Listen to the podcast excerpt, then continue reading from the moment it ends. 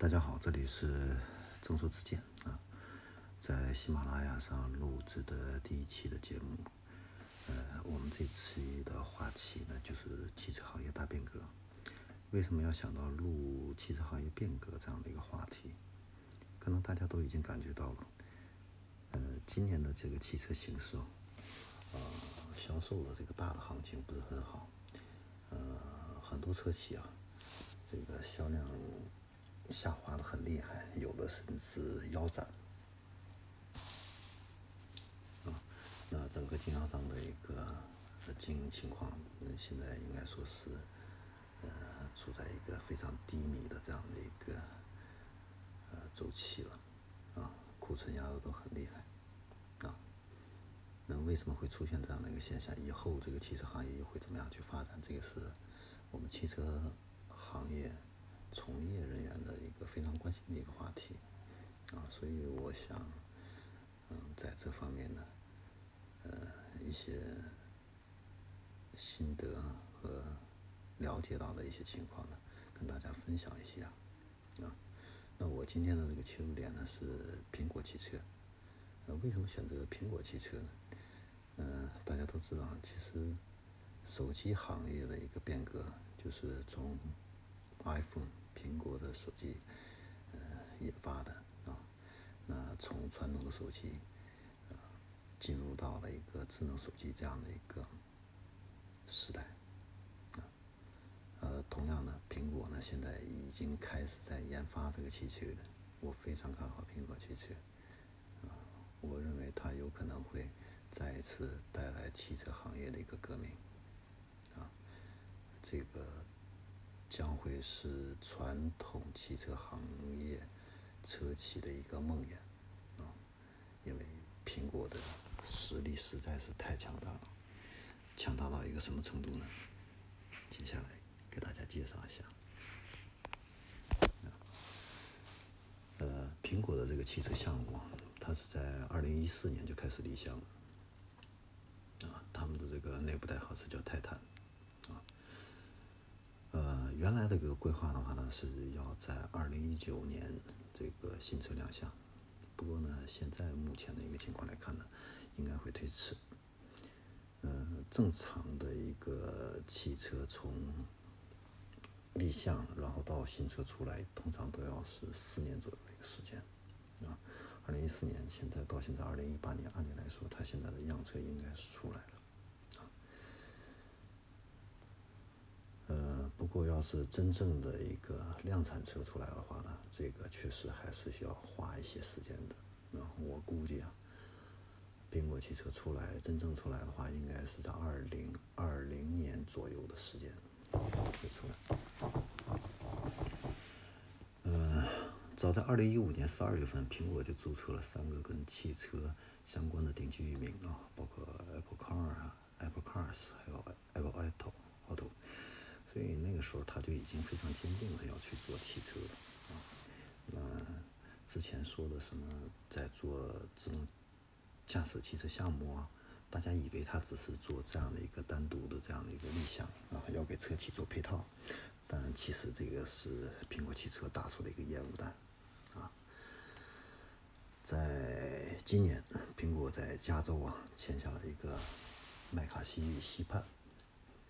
签下了一个工业制造空间，啊，总共是三万平米，而且在今年派出高管跟世界第四大的汽车零部件的供应商，啊，麦格奈克斯泰尔啊，呃，在内的等等的多个高端汽车的这个代工制造要碰面啊，实际上大家已经开始着手准备这个苹果汽车的一个量产。说明它的研发已经接近尾声了。呃，而且呢，前一段时间有新闻报道，啊，是在八月份的时候，有一辆苹果自动驾驶的汽车在高速公路上发起了一发生了一起交通事故，这个是苹果第一次从事这个秘密自动驾驶技术测试以来发生的第一次的一个事故。从这起事故我们来推测，它暂时这个技术还不是很成熟，所以推出的时间呢会延期。那原定是二零一八年，肯定会延期的。那苹果汽车现在它的一个研发实力到底是一个什么样的一个程度呢？嗯，简单的来说吧，它现在十三点五万名的一个全球的员工。现在有五千多人是在为这个汽车，苹果汽车的这个项目来做做事情，啊，嗯，很多人，大部分的人都是从特斯拉挖过去的，啊，然后还有一些福特不是裁员也裁了很多嘛，啊，动荡，啊，也走了很多，也走了很多人。就是呢，有一百七十多人是从这个福特这边过去。那他很重要的这些核心的一个高层啊，是这个他的这个汽车项目的一个副总裁，是这个特斯拉的高级副总裁。这个高级副总裁是一个可以说是特斯拉的第三号核心人物啊。那主导了这个 Model 3的整个的这样的一个开发过程。呃，另外一个呢，戴姆勒奔驰的北美的研发中心的 CEO 啊，也被这个苹果给挖过去了，是美其名曰是 MAC 的工程总监啊，但这个只是一个对外界遮掩的这样的一个明显啊，啊，还。包括哥的这个自动驾驶的集成负责人，保时捷的赛车项目的主管，啊，全都被他挖过去了。所以可以看得出来，苹果汽车的一个定位啊，就是这个高端的一个纯电动汽车，啊，而且呢是高性能、高性能自动驾驶会是非常厉害的。他从捷豹路虎这边，这个 SUV 这些车型有这个研发经验的一些车企里边，也都挖过去了一些相的相应的人，所以未来苹果汽车的话呢，应该是会涵盖跑车、普通的轿车和 SUV 全系列的车型都会有。那它的研发中心这一块呢？早在二零一六年的时候，他就在德国柏林就秘密成立了一个实验室，啊，呃，包括那个从黑莓 QNX，呃，创始人在内的等等，呃，很多的一些黑莓的人，啊，也给骂过去了，在这个美国也成立了这个研发中心，嗯，二零一七年的时候又在瑞士的苏黎世。又设立了一个研发中心，所以呢，他现在研发这一块的话呢，呃，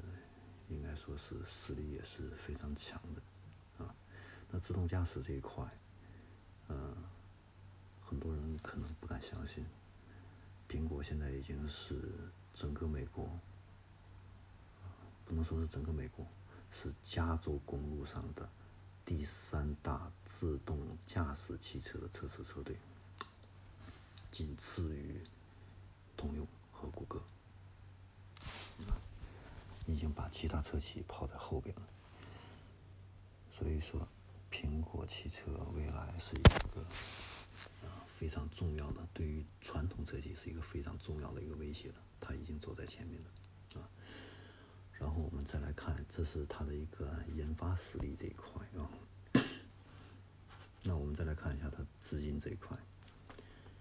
嗯，我们都知道，苹果它做智能手机是一个非常成功的一个赢家了。它市场份额只有百分之十五，但是呢，它却拿走了全球手机市场利润的百分之八十六。啊，而且它的总市值已经破万亿，注意是美元。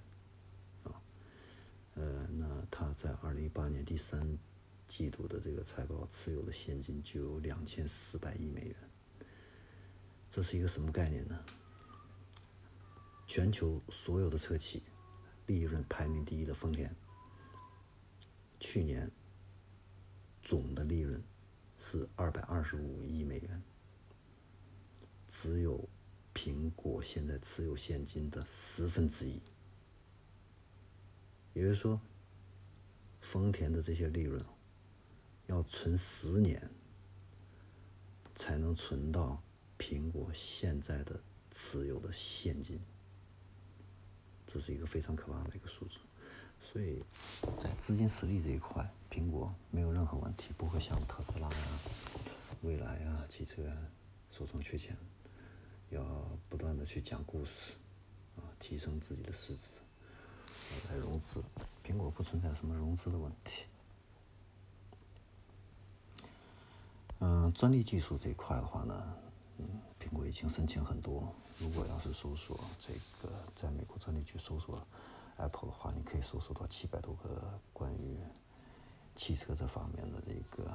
苹果的一些专利。那专利这一方面，它已经积累了很多。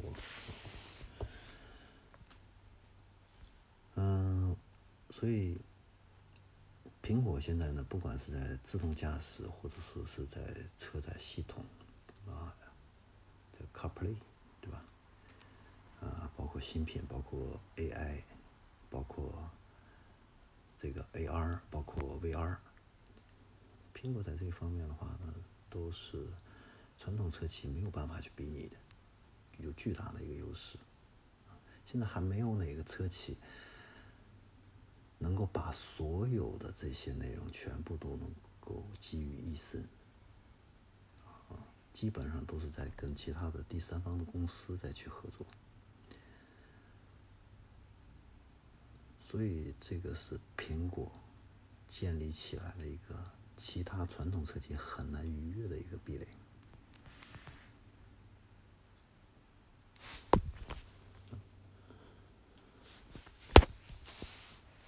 所以我说，